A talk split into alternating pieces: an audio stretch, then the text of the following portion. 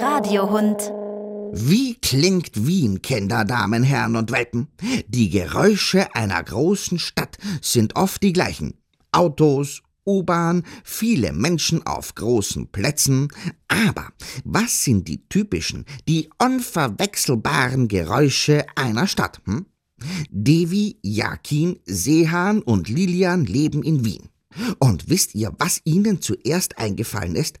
Ein Ort, wo sich Kinder bis zum Umfallen austoben können. Der Wiener Wurstelprater. Der größte Vergnügungspark, der berühmteste Rummelplatz in Österreich. Man hört Leute schreien, weil ein paar Angst haben und ein paar macht Spaß. So. Lachen und weinen manchmal. Manche haben Angst, zum Beispiel in der Geisterbahn oder so. Man hört auch die Geräte so Geräusche machen, zum Beispiel wenn die Geräte sich so drehen, kann man so ein Geräusch hören. So bei der wilde Mäusebahn, da kommen so und so raus und in der Geisterbahn, dann kommt manchmal so, Wahaha, so Dracula oder so. Nehmt eure Lieben an der Hand. Kommt zu mir. Ins Zombieland.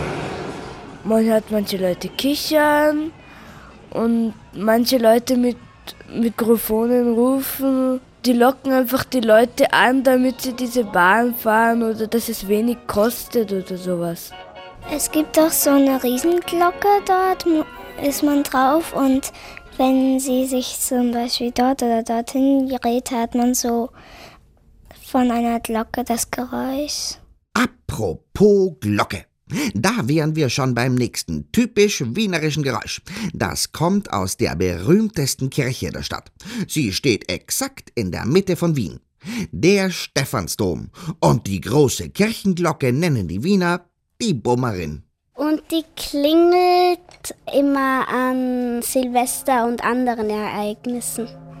Ich habe mal bei Silvester haben wir das Radio angeschaltet und dort haben wir genau gewartet, bis es 12 Uhr war und dann haben wir es gehört beim Radio.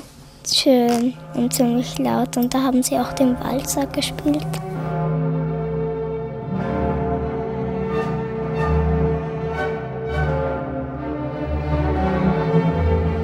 Unten, ganz unten im Keller beim Stephansdom, da gibt es ähm, so eine Gruft zum Beispiel, wo echte Knochen von Menschen sind früher.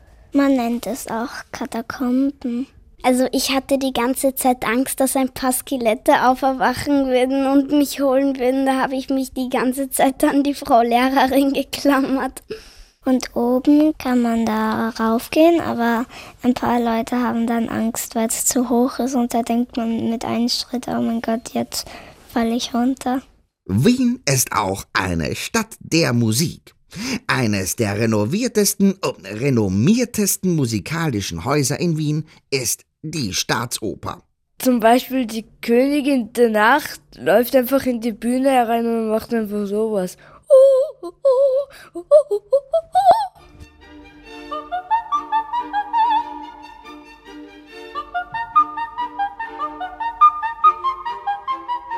Wir waren mal mit der Schule dort und haben uns die Zauberflöte angeschaut.